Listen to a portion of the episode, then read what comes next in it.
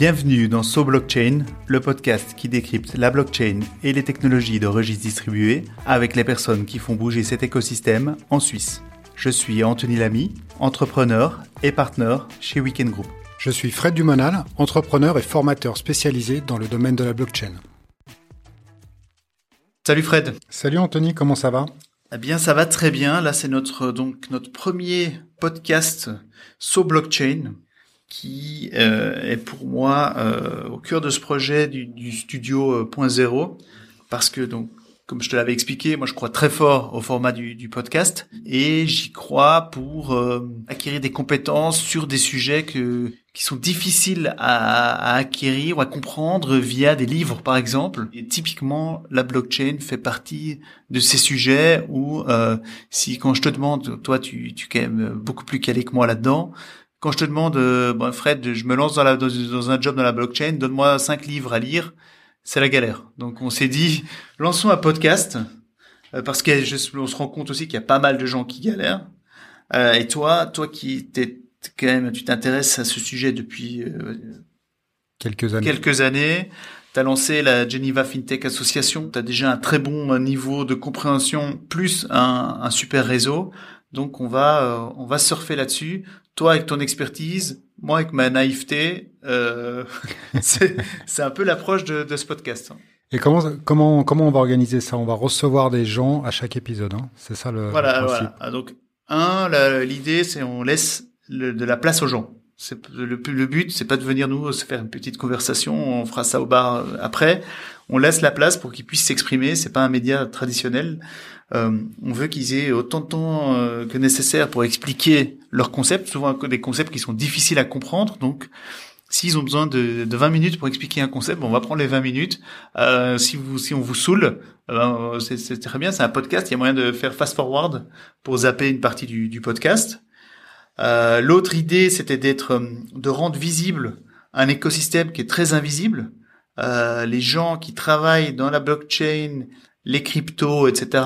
en Suisse, particulièrement en Suisse romande, on sait que ça existe, mais on ne sait pas qui c'est, on ne sait pas où ils sont.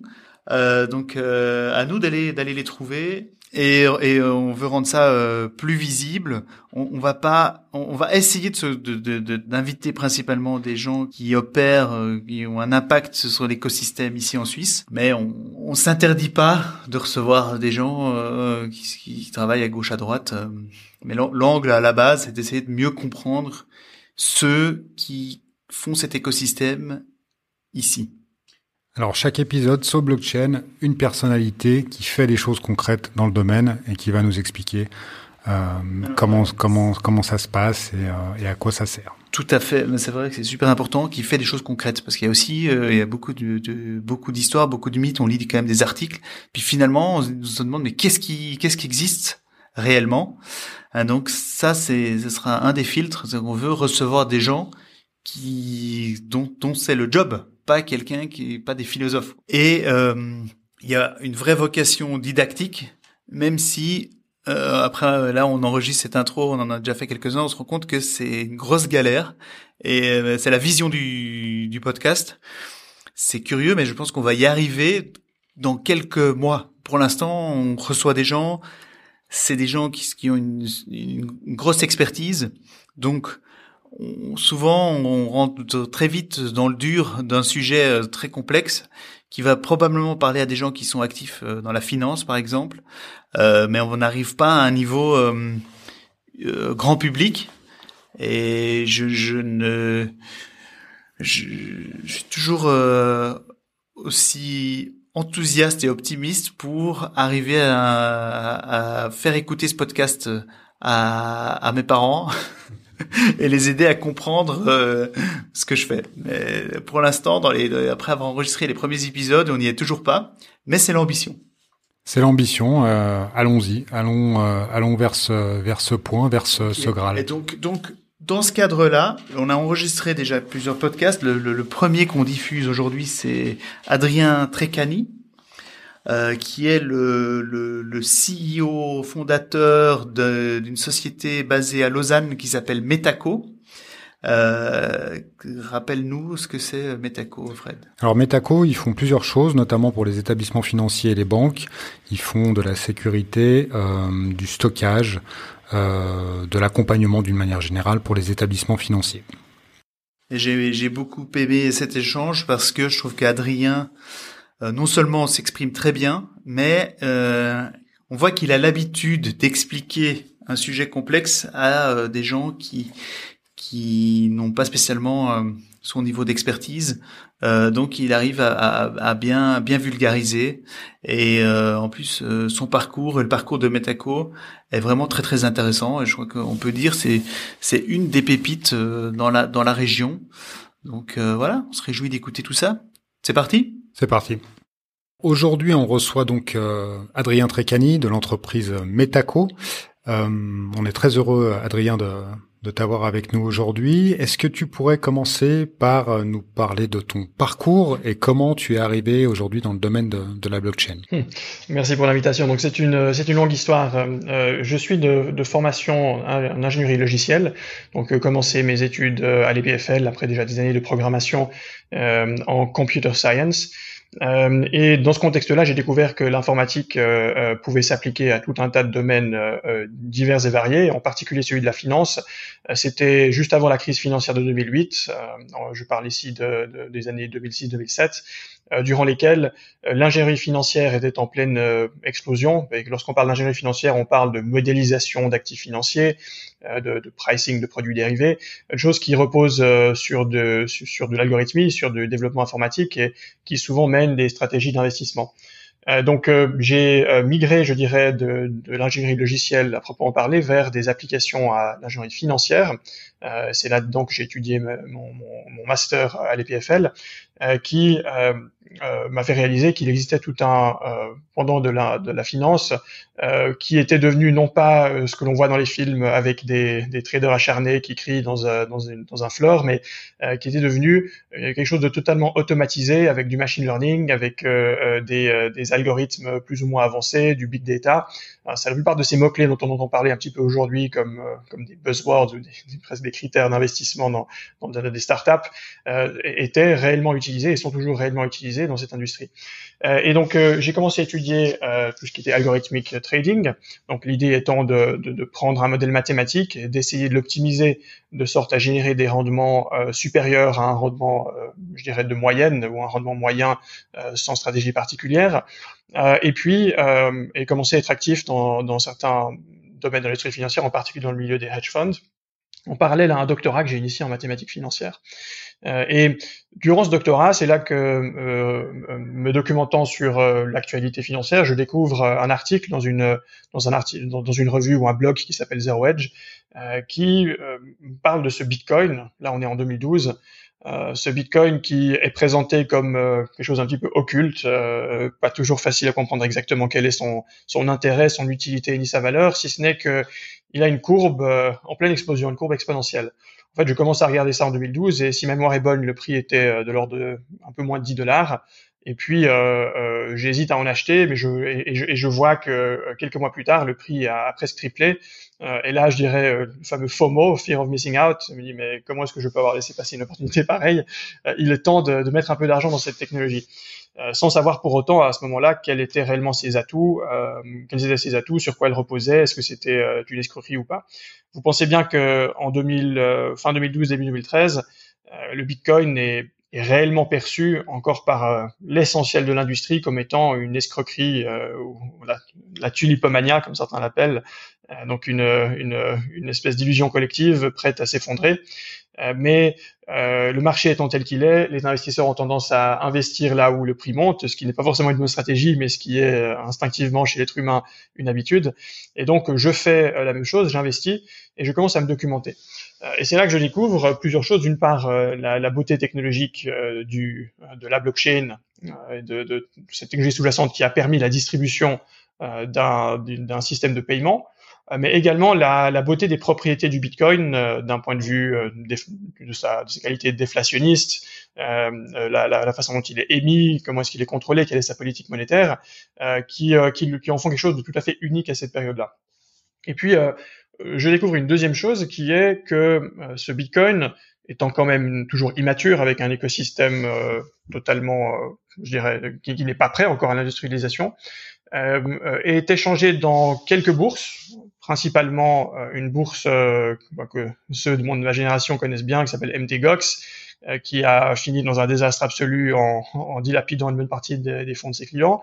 Euh, MTGOX. C'est une bourse qui avait, qui avait été reprise par le, le français David Carpeles. Hein. C'est juste, il y avait un, français à la tête. Euh, Tout à fait. Ouais.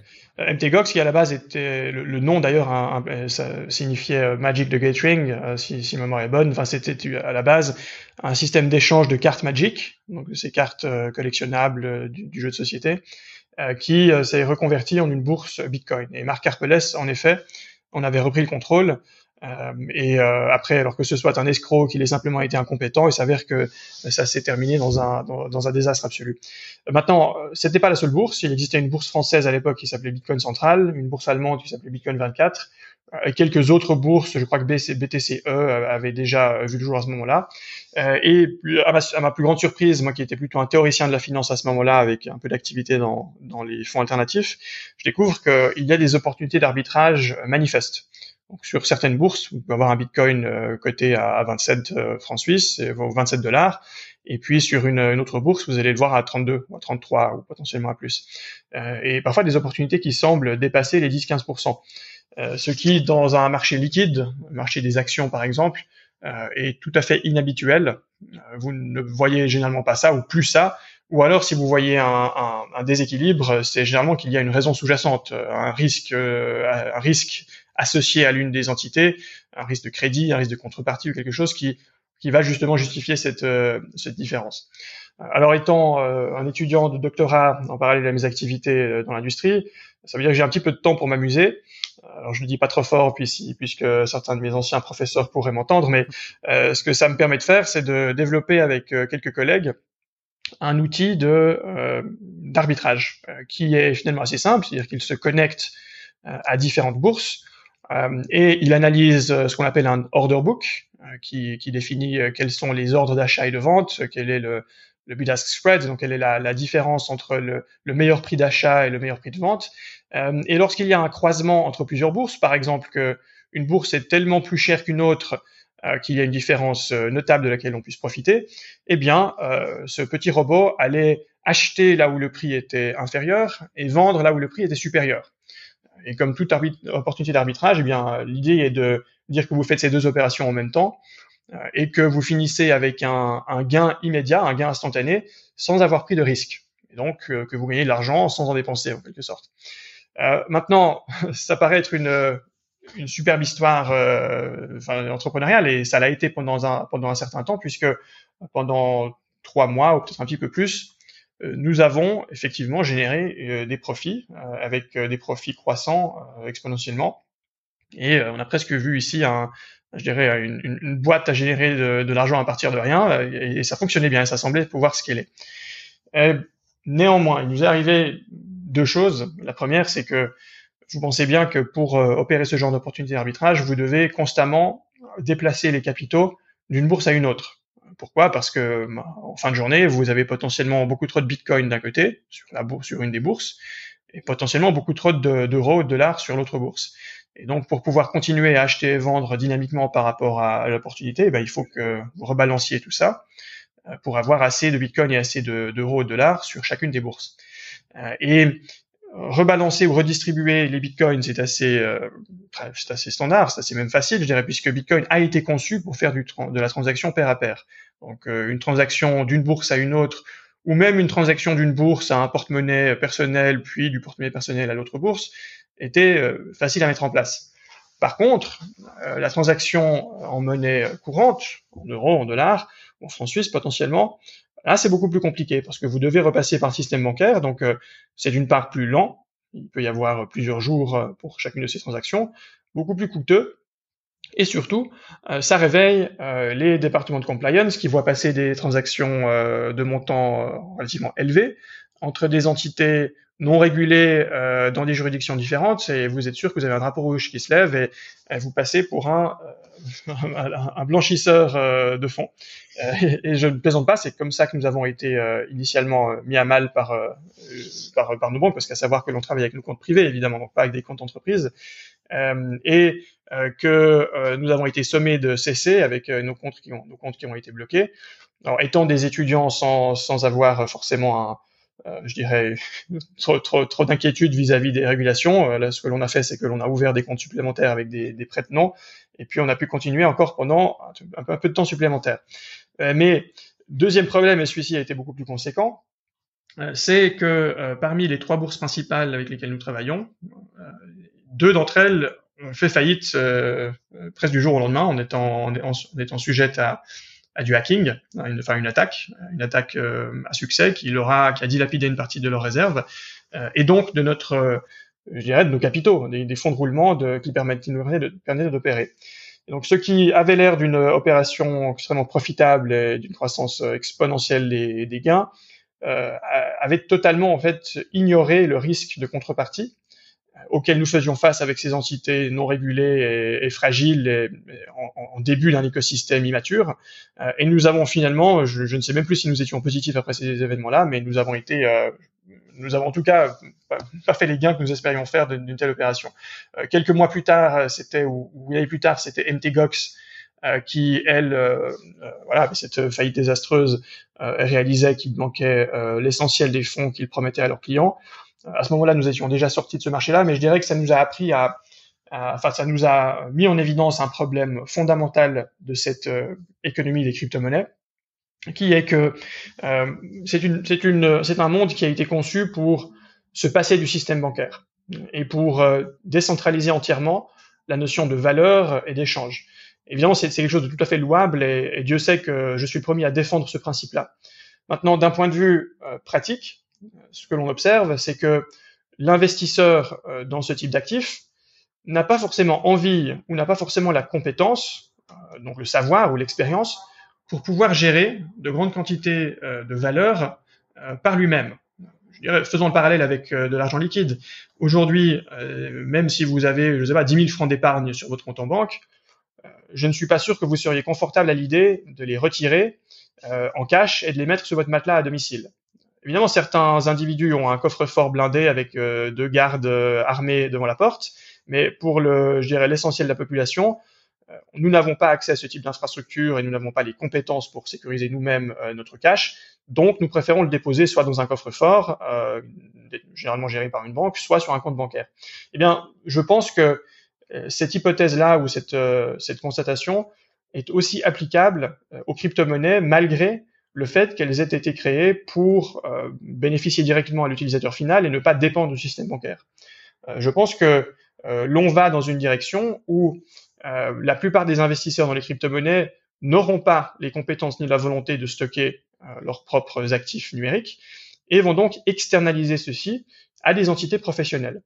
Entités professionnelles qui historiquement ont été plutôt les bourses crypto-monnaies, comme celles qui ont fait faillite dont je vous parlais tout à l'heure, mais que je pense devenir, euh, que je pense migrer petit à petit, et on le voit sur le marché aujourd'hui, euh, vers l'industrie bancaire. Des banques qui offriront du stockage de francs suisses, du stockage d'euros, potentiellement de la gestion d'actifs tiers, des actions, d'autres classes d'actifs, et offriront des services de gestion de crypto-monnaies, de jetons et autres actifs relatifs à la technologie blockchain.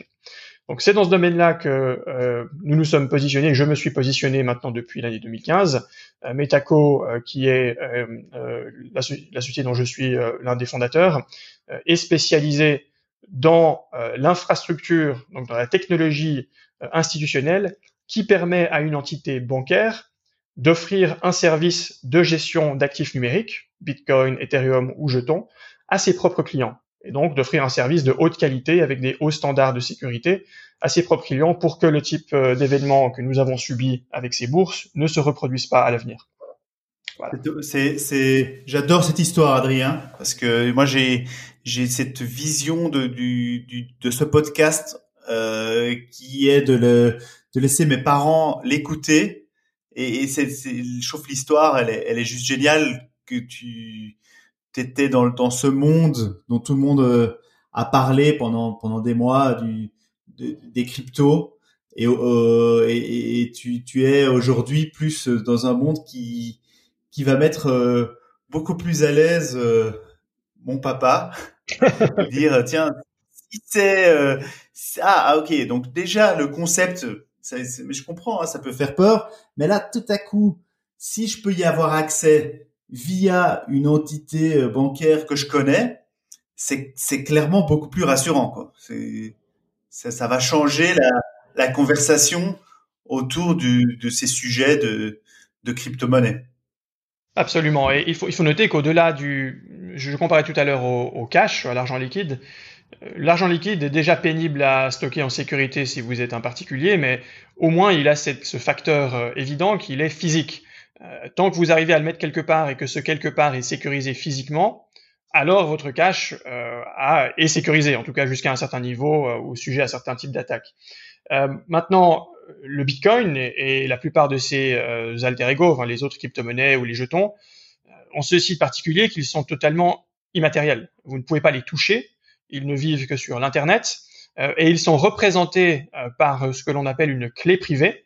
C'est quelque chose qui, pour un cryptographe, est une évidence, mais pour quelqu'un qui n'est pas dans ce milieu-là, n'est pas intuitif. Une clé privée qui est une forme de long mot de passe. c'est comme un très très long mot de passe qui est tellement, qui a tellement de combinaisons qu'il correspond à peu près au nombre de combinaisons, nombre d'atomes qu'il y a dans l'univers. Donc évidemment, si on vous disait de deviner ce mot de passe, ce serait à peu près comme deviner euh, quel est l'atome que l'on pointe dans l'univers. Et, je pense que vous conviendrez que la probabilité est extrêmement faible. Euh, si je simplifiais ça un petit peu et puis que je comparais à, je sais pas, trouver le bon grain de sable sur une plage, euh, déjà là, vous me direz probablement que c'est impossible que quelqu'un tombe par hasard sur le bon grain de sable auquel vous avez pensé. Eh bien maintenant, euh, amenez ça à l'échelle de l'univers, dites-vous quelle est la probabilité de trouver le bon atome dans l'univers. Eh bien, je dirais pas que c'est la même chose, mais on est dans le même genre d'ordre de grandeur euh, que deviner quelle est cette clé privée que vous avez utilisée pour sécuriser vos bitcoins. maintenant, c'est une chose que cette clé privée ne puisse pas être brute forcée ou je dirais générée par quelqu'un d'autre s'il utilise des bonnes méthodes. Donc vous êtes sécurisé de ce point de vue-là. Par contre, il s'agit de savoir où la mettre. Et une clé privée étant une espèce de long mot de passe, euh, c'est quelque chose de purement euh, numérique, une fois de plus. C'est une suite de lettres ou une suite de, de, de symboles. Euh, et vous ne pouvez pas la, la, mettre en sécurité quelque part de façon physique sans avoir euh, un processus très clair. Euh, et vous vous retrouvez généralement à la stocker soit sur votre disque dur, soit sur une clé USB. et Dieu sait, vous l'avez vu historiquement, que les informations numériques, que ce soit du numéro de carte de crédit ou autre chose, même lorsqu'elles sont gérées par les meilleures sociétés, ont tendance à euh, de temps en temps être euh, volées par des hackers ou perdues ou compromises euh, au point où des numéros de carte de crédit doivent être renouvelés, les adresses email doivent être renouvelées, vous recevez des emails pour changer votre mot de passe de, de, de boîte email. Eh bien, le problème que vous avez avec du Bitcoin, c'est que si quelqu'un vous compromet cette clé privée, qui est votre mot de passe, est capable donc de, de, le retrouver dans son entièreté, il n'a pas besoin euh, d'attendre bien longtemps, il peut instantanément vider votre porte-monnaie de crypto-monnaie. Il peut instantanément vous voler l'entièreté de vos fonds, les transférer quelque part ailleurs, euh, et vous ne pourrez jamais les récupérer. Donc euh, la sécurité étant tellement binaire, c'est-à-dire soit vous êtes confiant dans votre sécurité, soit vous êtes compromis et c'est trop tard, il n'y a pas de moyen de recours, et, donc il est clair que sans avoir une infrastructure totalement adaptée, imaginez que euh, un particulier gère ses, une grande quantité de bitcoin ou de crypto-monnaie par lui-même en général, je pense que ça n'est pas réaliste. Euh, et donc que l'on va voir, euh, comme c'est déjà le cas aujourd'hui, un grand nombre d'investisseurs dans ce type de marché vouloir accéder à des jetons ou à des crypto-monnaies, mais travailler par le biais d'un intermédiaire, que ce soit une banque ou une de ces je dirais crypto euh, crypto banques hein, comme on en a maintenant quelques-unes en Suisse ou de ces sociétés crypto historiques comme Coinbase aux États-Unis, Gemini, BitGo, etc. Après, après, je trouve qu'il y a un truc intéressant ce que tu dis, que l'argent est, physique, ouais, potentiellement, mais en fait, quand je vois aujourd'hui la, l'argent que tu utilises au, quotidien, tu as peut-être des petites sommes que tu vas transformer en argent physique, mais dès que tu as euh, de, de l'épargne ou des sommes plus importantes, tu les, elles sont, tu les vois jamais non plus finalement. C'est un, un chiffre sur, euh, sur ton home banking c'est une ligne et puis cette tu, tu, cet argent a été versé d'un autre compte, mais ce, ce, numéro change. Et puis le jour où tu t'en fais quelque chose, ça va aussi être un transfert qui, qui est souvent, euh, enfin c'est immatériel jusqu'au jour où tu le transformes. Et là, donc demain, ce que, ce que toi tu proposes, si je comprends bien, c'est que j'aurai peut-être un compte avec une ligne en, en francs suisses, une ligne en euros, une ligne en dollars, et puis une ligne en, en, en crypto-monnaie. Et ce sera la même chose. Finalement, euh, c'est pas plus ou moins euh, physique que euh, aujourd'hui, j'ai l'impression mon argent sur sur mon compte d'épargne. Parce que le jour où je veux le, récupérer, je dois le retransformer en ce que je ferai de la même manière avec mes ma ligne qui est en, en, en crypto devise. Quoi. Je pense que c'est absolument la direction dans laquelle on va. C'est-à-dire que parlons, essayons de ne pas comparer ça, par exemple, à l'argent liquide, mais comparons ça plutôt à un, métal précieux, mettons l'or. Aujourd'hui, vous pouvez euh, stocker votre lingot d'or à domicile, et puis vous pourriez même théoriquement payer un commerçant avec une pièce d'or pour ceux qui l'acceptent encore.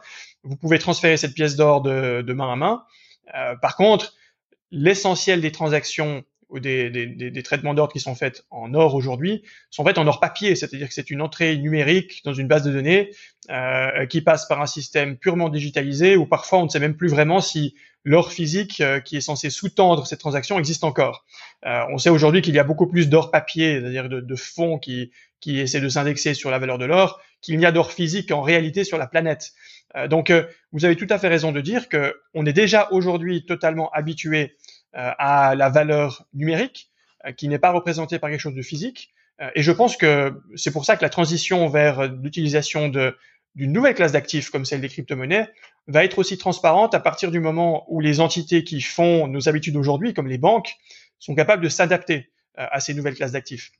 Et c'est vraiment là, c'est vraiment dans ce domaine-là que nous travaillons, c'est-à-dire que euh, nous pensons, et je pense que le marché nous donne raison aujourd'hui, que les banques vont voir les crypto-monnaies simplement comme une nouvelle classe d'actifs qu'elles intégreront, qu'elles sauront gérer, euh, qui aura exactement la même, euh, je dirais, euh, la même, qui donnera la même impression à l'utilisateur qui, utilise la plateforme bancaire, mais qui sera collatéralisé ou, je dirais, contrebalancé par un actif qui cette fois-ci n'est peut-être pas un actif physique, quelque chose de plus intangible, plus difficile à cerner, et qui n'est pas un lingot d'or, qui n'est pas un billet de banque, qui est une entrée euh, numérique sur une blockchain numérique, euh, qui et donc qui n'a pas de collatéral que l'on puisse toucher.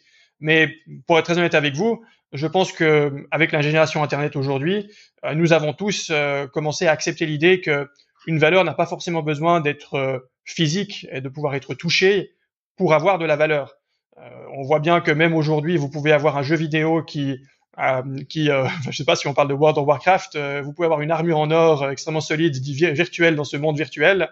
Et cette armure en or, puisqu'elle a été difficile à trouver dans le monde virtuel, a une valeur de marché qui peut être échangée contre monnaie sonnante et trébuchante. donc, on voit bien que l'être humain s'est habitué à la notion que quelque chose d'attractif et de rare peut avoir une valeur, même s'il n'est pas possible de le toucher dans le monde réel. Ok, non mais j'adore, euh, j'adore cette discussion euh, déjà. Euh, on est parti dans un truc très, très, très conceptuel hein, finalement, et ça devient, ça devient beaucoup plus concret. Qu'est-ce que, c'était quoi les évolutions que tu as vues? Donc toi, Metaco, ça existe depuis combien de temps? La société a été fondée formellement en 2015. Notre activité commerciale a commencé seulement, seulement un peu plus tard. Donc, on a commencé notre activité commerciale euh, courant 2017, fin 2017. Euh, et la société s'est beaucoup développée sur les 18 derniers mois. Ok. Et donc, en, en, ces 18 derniers mois, quels sont les, les signaux que, as, que tu as vus euh, qui te disent, tiens, c'est en train d'évoluer vers cette vision euh, que, que tu as partagée? L'industrie bancaire est en, est en train de, de, de se transformer entièrement.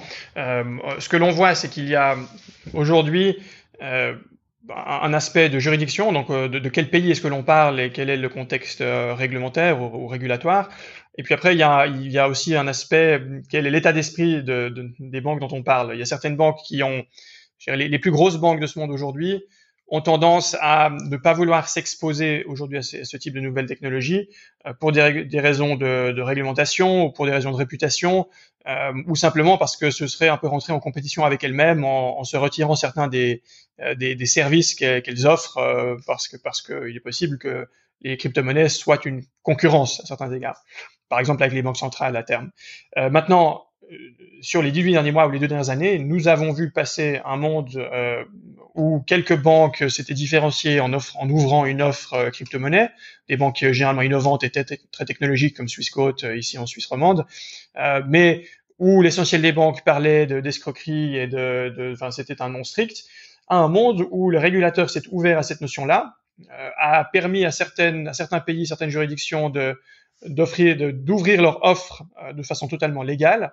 Et on voit aujourd'hui qu'en Suisse, en Allemagne, à Singapour, en Asie du Sud-Est en général, et, je dirais dans l'Europe de l'Ouest, et petit à petit également dans certains États des États-Unis, euh, les, banques voient ceci comme une nouvelle opportunité absolument significative et nécessaire. Certaines s'y lancent pour euh, générer des revenus euh, avec un, dans, un, dans ce nouveau secteur d'activité. D'autres se lancent parce qu'elles savent que à un moment ou un autre, la tokenisation va devenir tellement importante qu'elles ne peuvent pas se permettre d'attendre avant de construire leur infrastructure. Donc ces banques-là, je dirais, sont généralement les plus, grandes banques d'infrastructure qui ne voient pas ici quelque chose de court terme, mais voient une nécessité de moyen terme et doivent commencer déjà aujourd'hui pour être prêtes le moment venu. Adrien, tu as dit tout à l'heure que à la base, la philosophie des crypto-monnaies, c'était de, enfin, du, système, c'était de pouvoir se passer du système bancaire. Est-ce qu'on pourrait dire aujourd'hui que le système bancaire est en voie de ne pas pouvoir se passer des crypto-monnaies? C'est une question intéressante. Alors, je, je, pense, pour être honnête avec vous, que nous n'y sommes pas encore. Euh, euh je dirais même que les banques euh, continuent à voir euh, les crypto-monnaies comme étant un cas d'application supplémentaire et parfois intéressant, euh, aussi bien d'un point de vue intellectuel que d'un point de vue revenu, mais ne le voit pas encore comme une nécessité. Par contre, la plupart des banques, je pense, en tout cas à l'interne, pas toujours publiquement dans leur communication, euh, voient euh, ces technologies-là, crypto-monnaie, mais, mais aussi blockchain, tokenisation, comme étant des évidences de l'évolution technologique auxquelles elles devront s'adapter. Maintenant, est-ce qu'elles peuvent, elles ne peuvent plus s'en passer aujourd'hui? Ça, non, je n'irai pas jusque là. Je pense que pour l'essentiel des banques, c'est même euh, un pari un petit peu risqué qu'elles prennent parfois en se lançant dès aujourd'hui, euh, parce qu'elles savent qu'elles doivent y aller, mais elles ne savent pas quand est-ce qu'elles doivent réellement se lancer. Ok, et pour, pour revenir à, à Metaco, le, le, rôle de Metaco, c'est d'être un partenaire des banques qui vont donc euh, stocker ou trader de, de la crypto pour leurs clients? C'est comme ça que ça se passe? C'est tout à fait correct. Donc nous sommes une société purement technologique, nous ne sommes pas régulés, nous ne sommes pas euh, une entité qui souhaite se lancer dans une activité régulée, que ce soit de stockage, de, de, négoce ou, autre. Euh, par contre, nous nous positionnons comme partenaire privilégié de l'industrie bancaire qui souhaite euh, se lancer dans cette direction, offrir un service de stockage, d'échange, de tokenisation ou autre, et qui ait besoin d'une infrastructure adaptée à ses besoins bancaires, donc une infrastructure institutionnelle euh, qui permette de gérer ces fameuses clés privées, qui permettent de gérer la gouvernance et les droits d'accès à une plateforme comme celle-là pour autoriser des transactions, euh, qui fasse office de connecteur généralisé auprès de Bitcoin, Ethereum, Tezos, bref, les différentes monnaies du marché, euh, euh sans avoir besoin de reconfigurer l'entièreté du système pour chaque nouvelle monnaie. Donc nous agissons en tant que entreprise technologique qui fédère ces nouvelles technologies, ces, ces nouveaux blockchains, ces nouvelles technologies financières, et offre les offre euh, au travers d'une solution unique euh, à, à, nos clients bancaires pour leur permettre de devenir compatibles. Ok, donc c'est principalement des, des, clients bancaires. Il n'y a pas de, de collaboration avec des, des, exchanges, par exemple, c'est des plateformes d'échange de crypto, de, de choses comme ça. C'est principalement.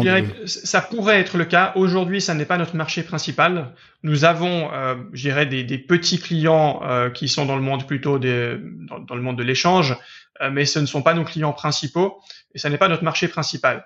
Euh, ce que l'on voit même aujourd'hui, c'est que certaines des bourses qui, qui ont des, des normes actifs sous gestion commencent à réfléchir à externaliser leur custody, donc le, la gestion de ces actifs, à des banques qui se spécialisent dans ce domaine-là, ou alors à des entités qui se spécialisent dans le, dans, dans le stockage. Euh, pourquoi? Parce que c'est, ça reste une activité euh, pas très particulière et une activité peut-être qui, est, qui est loin du, du business model, du modèle d'affaires euh, des bourses, qui prennent beaucoup de risques en gérant ça par elles-mêmes, sans pour autant être capables, euh, pour autant, d'en générer beaucoup de revenus.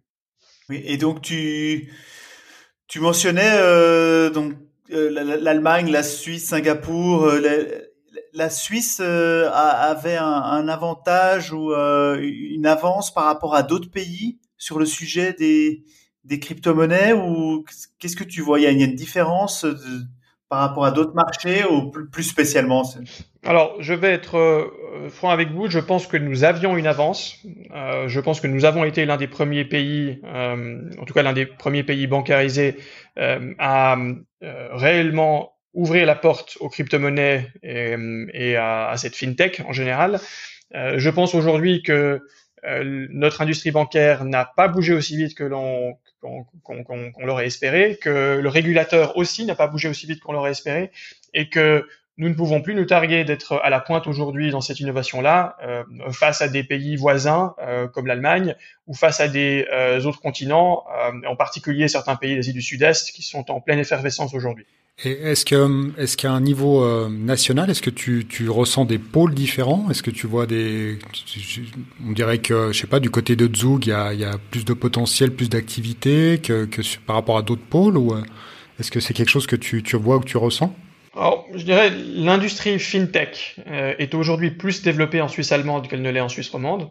Il y a quelques acteurs en Suisse romande qui aujourd'hui, euh, je pense, sont bien établis, euh, mais la Suisse allemande reste quand même le cœur de, la fintech, avec euh, les principales sociétés ICO qui, se sont établies là-bas, donc qui faisaient ces tokenisations en vue de levée de capitaux. il y a également les principales banques qui se sont lancées dans les crypto-monnaies qui sont généralement des banques suisses allemandes, encore que je pense que ça puisse changer rapidement en 2020 et 2021. Euh, donc, euh, je dirais qu'il y a, euh, selon ma perception, quand même une, une, certaine fracture entre la Suisse romande et la Suisse alémanique.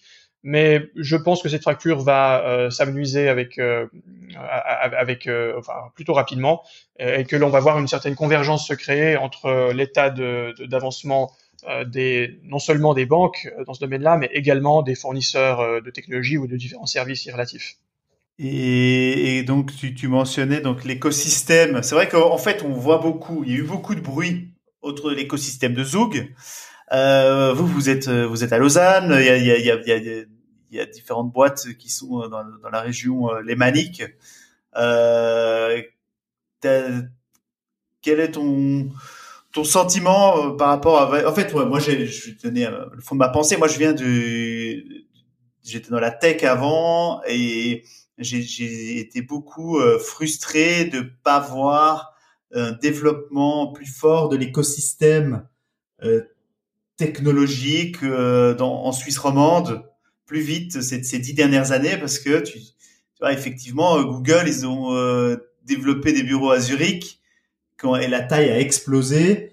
Une fois que tu commences à créer ce genre d'écosystème, bah, tu fais venir des développeurs, tu fais venir des Tu connais les cercles vertueux. Vertueux, il y a un cercle vertueux certainement autour de l'EPFL, mais euh, mais c'est pas encore ce que ce qu'on a ce qu'on voit du côté euh, suisse alémanique. Est-ce que tu as des je sais pas des réflexions par rapport à ça ou de dire tiens qu'est-ce que ce seraient des idées pour faire grandir cet écosystème euh, autour du lac Léman? Écoutez, ce que, ce que je vois, c'est que les sociétés aujourd'hui euh, en Suisse romande qui sont actives dans euh, les technologies financières et plus particulièrement euh, relativement au, au, monde des crypto-monnaies ne se parlent pas beaucoup. En tout cas, ne nous parlent pas beaucoup. Alors peut-être que je ne dois pas généraliser, mais euh, nous n'avons pas l'impression que il y a une prise de contact spontanée et parfois un, une tentative d'alignement entre les différents acteurs du marché. Euh, et je parle ici parfois même de sociétés qui seraient potentiellement euh, complémentaires, compatibles et des partenaires potentiels. Euh, donc, je pense que l'effort à faire n'est pas forcément n'est pas forcément à faire par les universités ou par le, le, le régulateur ou par les, les, les associations d'encouragement à l'entrepreneuriat, mais plutôt par les sociétés elles-mêmes, comme nous, qui devraient probablement avoir un contact plus soutenu et simplement plus ouvert euh, alors, euh, Metaco est, autant en faute que, les autres sociétés de, de, puisque nous sommes euh, peu, je dirais, proactifs à chercher le contact avec d'autres sociétés de la région. Mais c'est aussi parce que nous sommes une société qui aujourd'hui est en forte croissance et, où nous avons des, gros partenaires parfois nous avons tendance à, ne, c'est un peu triste, hein, mais de ne, plus, aller chercher le contact avec des sociétés qui ne viendraient pas nous contacter spontanément. Mais je pense que c'est ce qui manque aujourd'hui à, ce, à, à, cet écosystème, c'est une ouverture, c'est plus d'ouverture et donc euh, euh, un effet, de, masque, comme vous dites, euh, très bien, où ce cercle vertueux se crée parce que l'on voit les, avantages qu'il peut y avoir à s'associer avec certaines sociétés de la région dont les intérêts sont alignés. C'est un des objectifs euh, très modestes de, ce podcast, mais c'est d'être vraiment de, donner de la visibilité à tout le monde, d'essayer d'aider quelque part à trouver des idées, réfléchir pour que pour que effectivement il y ait un plus un sentiment d'écosystème. Et c'est vrai que là, c'est peut-être que tout le monde était tellement occupé. Hein, j'imagine ces, ces 18 derniers mois devaient être assez intenses euh, chez, chez, chez, vous à l'interne. Donc après, il faut trouver le temps pour faire tout ça, mais je pense que c'est le bon moment de le faire. Tout à fait. Je pense que c'est une très bonne initiative. Du coup, Adrien, oui je, je me pose une question par rapport à, à aux crypto-monnaies dont on a beaucoup parlé et tout ça, et puis aussi euh, par rapport à, à l'avenir. J'aurais aimé savoir comment comment tu envisageais l'avenir euh, bah, de l'écosystème et plus largement de, de l'activité euh, et tout ce qui va autour. On a vu récemment que suite à, enfin, pendant la crise du Covid, les mouvements de valeur des crypto-monnaies étaient plus ou moins euh, alignés sur euh, sur des valeurs institutionnelles pour euh, X ou Y raison, qui fluctuation que dans que par le passé. Est-ce que quelle est ta vision sur sur sur l'avenir de peut-être des crypto-monnaies, de la, de blockchain de manière générale, et puis plus largement de, de l'écosystème Alors, en commençant par les crypto-monnaies, moi j'ai toujours été quelqu'un d'extrêmement, euh, je dirais pas optimiste, mais, mais enthousiaste vis-à-vis de leur futur. Euh, à l'américaine, je suis très bullish. Je pense que les crypto-monnaies, en particulier les crypto-monnaies à vocation déflationniste, comme celle, comme c'est le cas du Bitcoin, euh, ont un énorme potentiel à la hausse euh, qui finira par se manifester, en particulier avec les, les politiques monétaires euh, je dirais particulières euh, que moi je qualifierais désastreuses euh, des banques centrales de notre nouvelle ère économique. donc je pense que les crypto-monnaies elles-mêmes ont un avenir radieux et que elles vont on, on est à l'aube d'une croissance significative de ces marchés-là.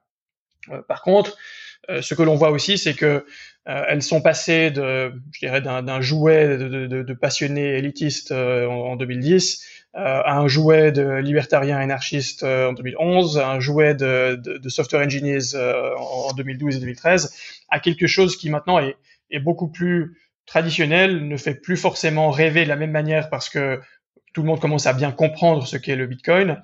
Et donc, on, on observe moins de ces mouvements irrationnels euh, où le Bitcoin euh, se casserait la figure de, de 75% sans raison, ou euh, tout d'un coup montrer de 50% sans raison. Comme vous le dites, très bien, on, observe je, en tout cas, je n'ai pas vérifié ça statistiquement. J'avais fait des études à l'époque, mais je dirais de façon intuitive, on observe une corrélation plus élevée à certains autres, certaines autres classes d'actifs.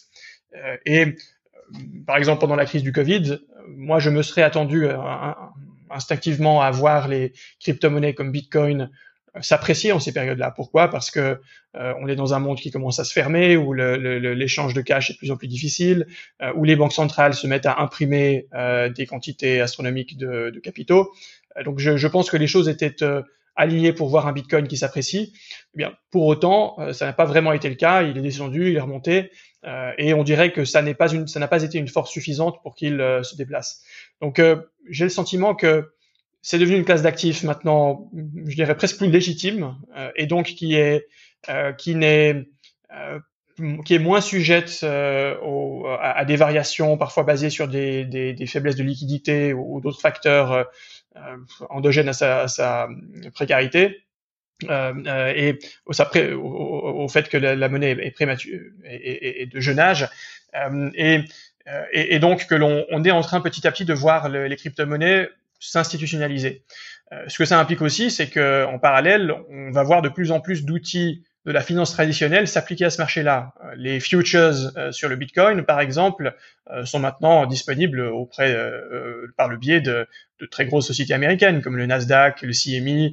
on sait que le NYSE, par le biais de son entité sœur BACT, est également sur ce marché-là.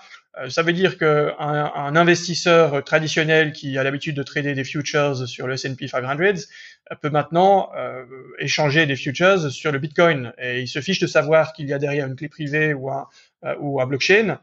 lui, ce qui l'intéresse, c'est de savoir qu'il est exposé à la hausse ou à la baisse à cette classe d'actifs. Ce que ça implique, c'est que effectivement, du coup, ça ouvre le marché à ces investisseurs beaucoup plus traditionnels, les, ou même alternatifs, hein, les hedge funds, euh, euh, mais, mais, les fonds de pension potentiellement, les banques d'investissement, euh, et que l'on va commencer à avoir un, un comportement dans ces classes d'actifs qui n'est peut-être pas si différent de celui de, des métaux précieux, par exemple, de l'or. qui si l'on parle de l'or, il a aussi des propriétés déflationnistes, ou, je dirais à faible inflation. il est disponible en quantité limitée, il a une histoire de confiance. Euh, euh, mais il est aujourd'hui échangé principalement par le biais de futures. il peut être shorté, donc euh, des investisseurs peuvent miser à la baisse plutôt qu'à la hausse, peuvent faire du levier à la hausse comme à la baisse. Eh bien, je pense que ce type d'outils arrivant également pour les crypto-monnaies, l'on va commencer à avoir des comportements qui, d'un point de vue statistique, ne sont pas forcément si différents de classes d'actifs auxquelles on est tout à fait habitué. Ok. Et alors, c'est vrai que tu, parles, enfin là, on a, on a, pas mal parlé de, de, de Bitcoin ou de crypto-monnaies euh, en tant que tel. Peux-tu euh, parler un, petit peu de ce qu'on on lit beaucoup ces, ces dernières euh, ces derniers mois des, des, banques centrales qui vont créer leur propre leur propre i euro, le i franc suisse, le i dollar, enfin une version c'est une version tokenisée finalement du de ces qu'est-ce que qu'est-ce que ça apporte ça? Qu'est-ce que ça va quel est l'intérêt en fait? Bien, avant de peut-être de parler des banques centrales qui créent de la monnaie euh, numérique ou qui créeraient de la monnaie euh, numérique euh, accessible directement par le citoyen, parlons peut-être de Libra parce que Libra est à Genève.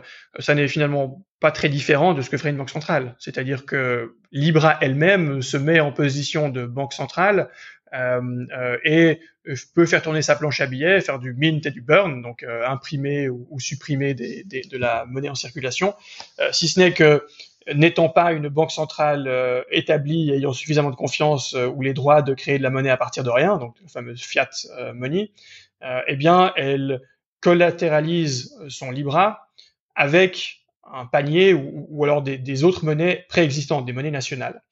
eh bien, pourquoi je vous dis ça? Parce que ce que l'on observe aujourd'hui avec Libra est pour moi un signe précurseur que ce type de, de technologie et de, je dirais, nouvelle flexibilité dans la monnaie, la capacité à la stocker sur son téléphone, l'échanger en pair à pair, sans notion géographique, etc. Euh, et euh, que, que, que, met en place euh, Libra pour le compte de, de son association et dans le but de, d'offrir un, une monnaie, un moyen de paiement au monde entier avec le moins de friction possible. Euh, et évidemment, on sera intégré par WhatsApp et les services Facebook, etc. Euh, et, et, pour moi, le, le meilleur alter ego est le meilleur euh, euh, démonstrateur de ce que l'on pourrait atteindre avec une monnaie euh, digitalisée de banque centrale. Aujourd'hui, le fait que les banques centrales n'offrent pas un jeton franc suisse digital, ça implique que vous êtes obligé de passer par un intermédiaire de confiance. Libra, par exemple, est cet intermédiaire de confiance. Libra va stocker des, des, différentes monnaies, des euros, des dollars, etc. Il va émettre ces Libra euh, et euh, cette monnaie Libra. Et vous devez, entre guillemets, faire quand même avoir une certaine confiance que Libra euh, fait bien son travail, est proprement régulé, ou en tout cas satisfait un certain nombre de, bonnes pratiques. Sans quoi, si Libra était un Ponzi scheme ou, ou une escroquerie, vous n'auriez pas directement accès au sous-jacent. Pourquoi? Parce que nous avons été habitués dans nos économies à avoir une seule vraie valeur finale, qui est la monnaie nationale, qui est, que le gouvernement nous garantit. Je ne dis pas que c'est une bonne chose, mais il s'avère que c'est le cas aujourd'hui que euh, à partir du moment où vous voulez être sûr de pouvoir acheter votre pain à la boulangerie le lendemain matin, vous n'allez pas garder votre Bitcoin, vous n'allez pas garder votre Libra, vous allez retomber dans la monnaie qui est émise directement par l'entité, je dirais, euh, soutenue par, le gouvernement, euh, qui est la Banque centrale. et donc l'idée d'avoir une, une, banque centrale qui rentre dans ce marché-là, c'est de dire que plutôt que de devoir passer par les banques commerciales en tant qu'intermédiaires, par des processeurs de paiement comme Visa, Mastercard, par des intermédiaires de type Libra, eh bien, ne serait-il pas envisageable que la Banque centrale, qui a déjà une relation directe avec le peuple par le biais euh, de la monnaie liquide, le cash, eh bien, euh, ait ce même type de relation directe avec le peuple, euh, mais également pour la monnaie numérique, pour l'équivalent de ce que l'on a sur notre compte bancaire, lorsque l'on fait un virement IBAN par exemple, si ce n'est que ce virement n'aurait pas besoin de passer par la banque commerciale, il puisse être en relation directe avec la banque centrale. Et donc sans risque de contrepartie, sans frais associés à tous ces intermédiaires qui chacun prennent leur marge au passage, euh, et potentiellement avec moins de friction de type euh, limitation euh, des paiements qui se font seulement pendant les heures d'ouverture en Suisse, ou qui se font deux fois par jour, ou qui se font seulement en Suisse, ou alors c'est plus cher à l'étranger. Bref, avec un système qui, se permettant de retirer toutes ces chaînes d'intermédiaires, est plus efficace, moins coûteux, et permet de créer tout un écosystème de nouveaux services qui repose sur cette espèce de monnaie programmable.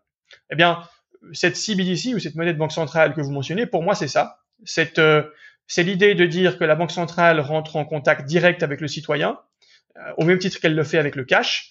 le cash qui est échangeable de personne à personne est une sorte de de claim ou de, je dirais, de, de contrat, de pouvoir d'achat avec la Banque centrale, eh bien de dire plutôt que ce soit sous forme physique, la Banque centrale le fait également sous forme numérique, mais pas seulement avec ses partenaires traditionnels que sont les banques commerciales, mais aussi directement avec le peuple.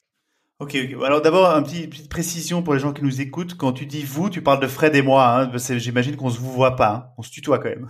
Oui, tout à fait. C'est hyper intéressant. Donc, c'est quand même une très mauvaise nouvelle pour tous ces, toutes ces boîtes euh, tous ces acteurs financiers type euh, sociétés de carte de crédit et même les banques commerciales qui, qui prennent aujourd'hui des, des, des, commissions sur ces sur toutes ces transactions. Si tout à coup une banque centrale crée une, une, une monnaie digitale et que ça permet à, aux citoyens de faire des échanges en s'affranchissant de tous ces de tous ces frais, ça va.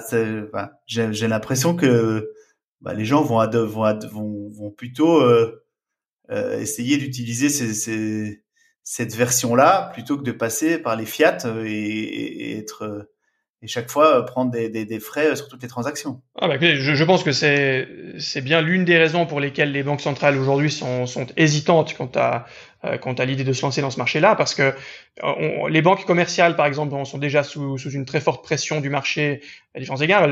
au final, les banques commerciales pour principale activité aujourd'hui de faire de la régulation, enfin de la compliance, hein, de, faire de savoir où va l'argent, d'où vient l'argent, et puis de, vérifier qu'il n'y a pas de blanchiment, etc. Euh, leur activité d'un point de vue service technologique euh, n'est pas très impressionnante. Il y a des sociétés de type start-up qui ont été capables de faire euh, des choses équivalentes de façon beaucoup plus légère.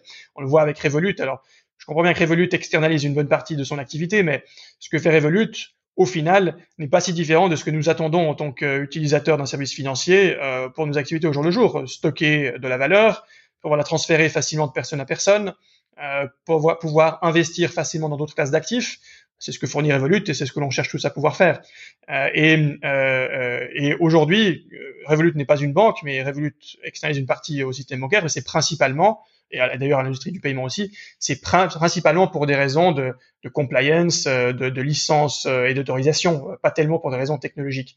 Donc il est clair que cette pression que ressentent les banques aujourd'hui, qui ont qui ont déjà dû changer leur modèle d'affaires massivement dans les dans les 10-15 dernières années, serait encore plus difficile à, à, à, maintenir si vous aviez une banque centrale qui disait ben écoutez aujourd'hui jusqu'à aujourd'hui, vous étiez nécessaire dans la chaîne de valeur. C'est par vous que passe l'argent cash, c'est par vous que passent euh, les, virements euh, numériques.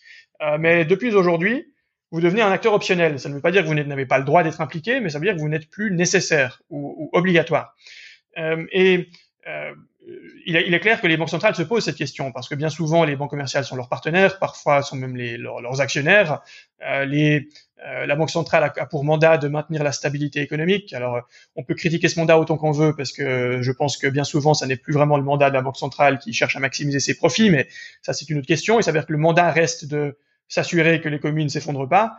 Et en introduisant ce type de nouveaux mécanismes de valeur et de paiement, euh, il est clair que la Banque centrale se demande si elle n'est pas en train d'assassiner ses partenaires bancaires et de paiement, et donc potentiellement d'abattre une industrie qui lui est chère. Euh, et je ne pense pas, à titre personnel, que ça signifierait la mort des banques.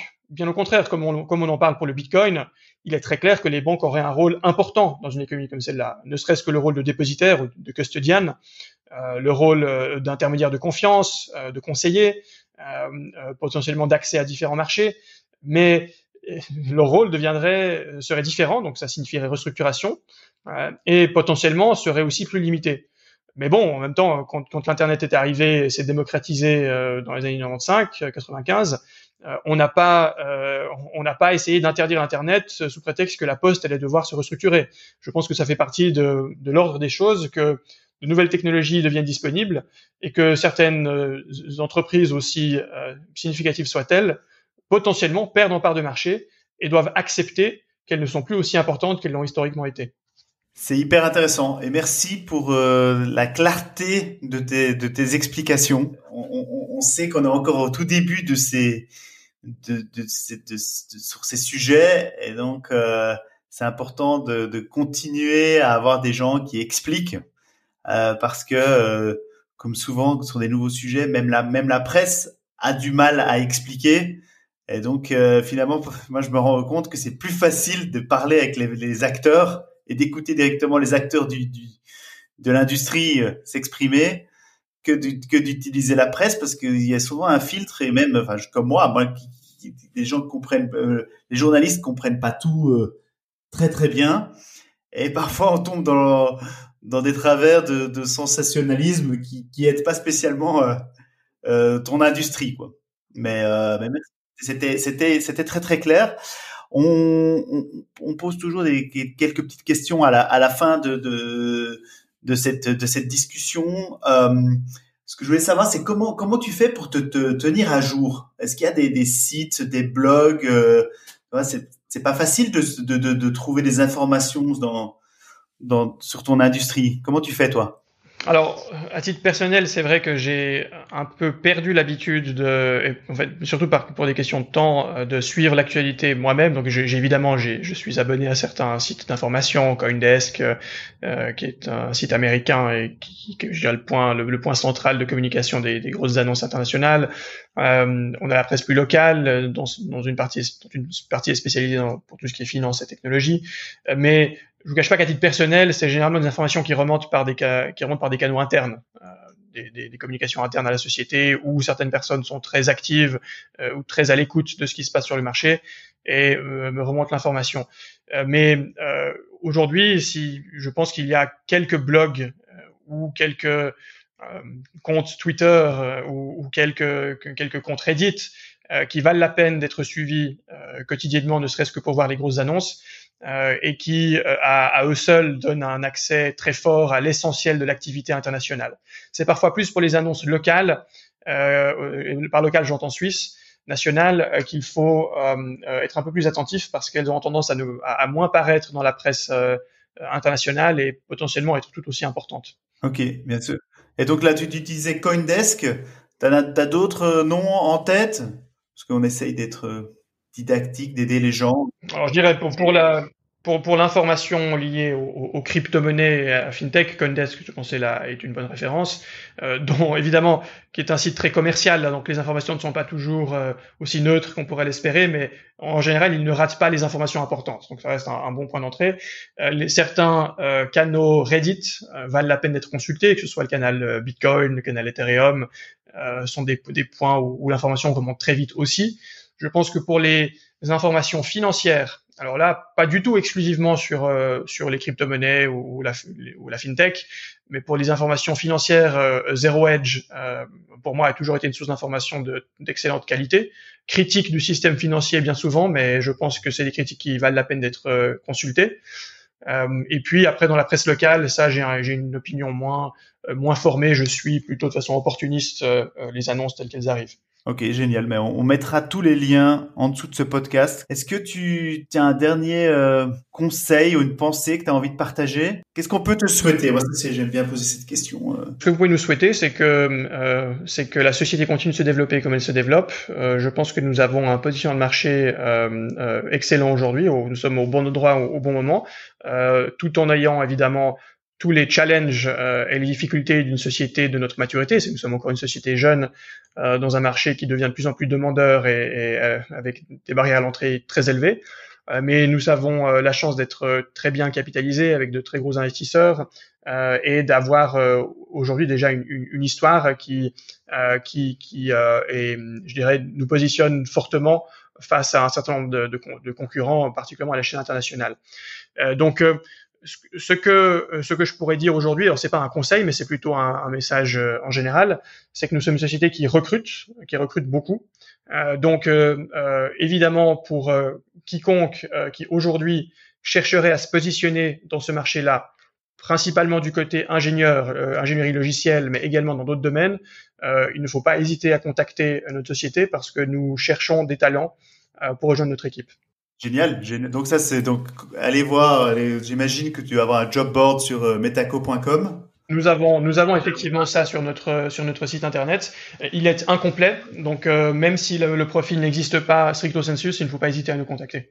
Ok. Et si, on cherche à te contacter, toi, c'est quoi? C'est via LinkedIn? Qu'est-ce que tu as comme canal si on... Oui, c'est mieux pour être euh, sûr que je vois. Je consulte encore à titre personnellement LinkedIn, donc oui, LinkedIn est le bon moyen. Génial. Ben écoute, merci beaucoup. C'était c'était top, un super euh, super échange. Merci d'avoir pris le temps de venir euh, partager tout ça avec nous. on te souhaite plein de bonnes choses pour la pour la fin, pour la deuxième partie de cette année, après une première partie qui était assez agitée pour tout le monde. Mmh, et, euh, on se réjouit euh, de te, de te, croiser prochainement, physiquement, parce que là on a enregistré à distance, euh, à Genève bientôt. Extra, bah, écoutez, euh, merci pour l'invitation et puis tout bon succès avec, avec cette série de podcasts. Bravo, vous avez écouté ce podcast jusqu'au bout. Merci d'en parler autour de vous et de donner une note. 5 étoiles, si possible, sur votre plateforme d'écoute favorite. Le Studio.0 et ce podcast sont réalisés grâce au soutien de l'école Créa Genève et de l'agence Wow, une des meilleures agences. Voire la meilleure agence en marketing digital dans la région. Tous les liens mentionnés dans ce podcast ainsi que ceux vers nos sponsors se trouvent dans les notes sous cet épisode. Merci Fred. Merci Anthony. Ciao.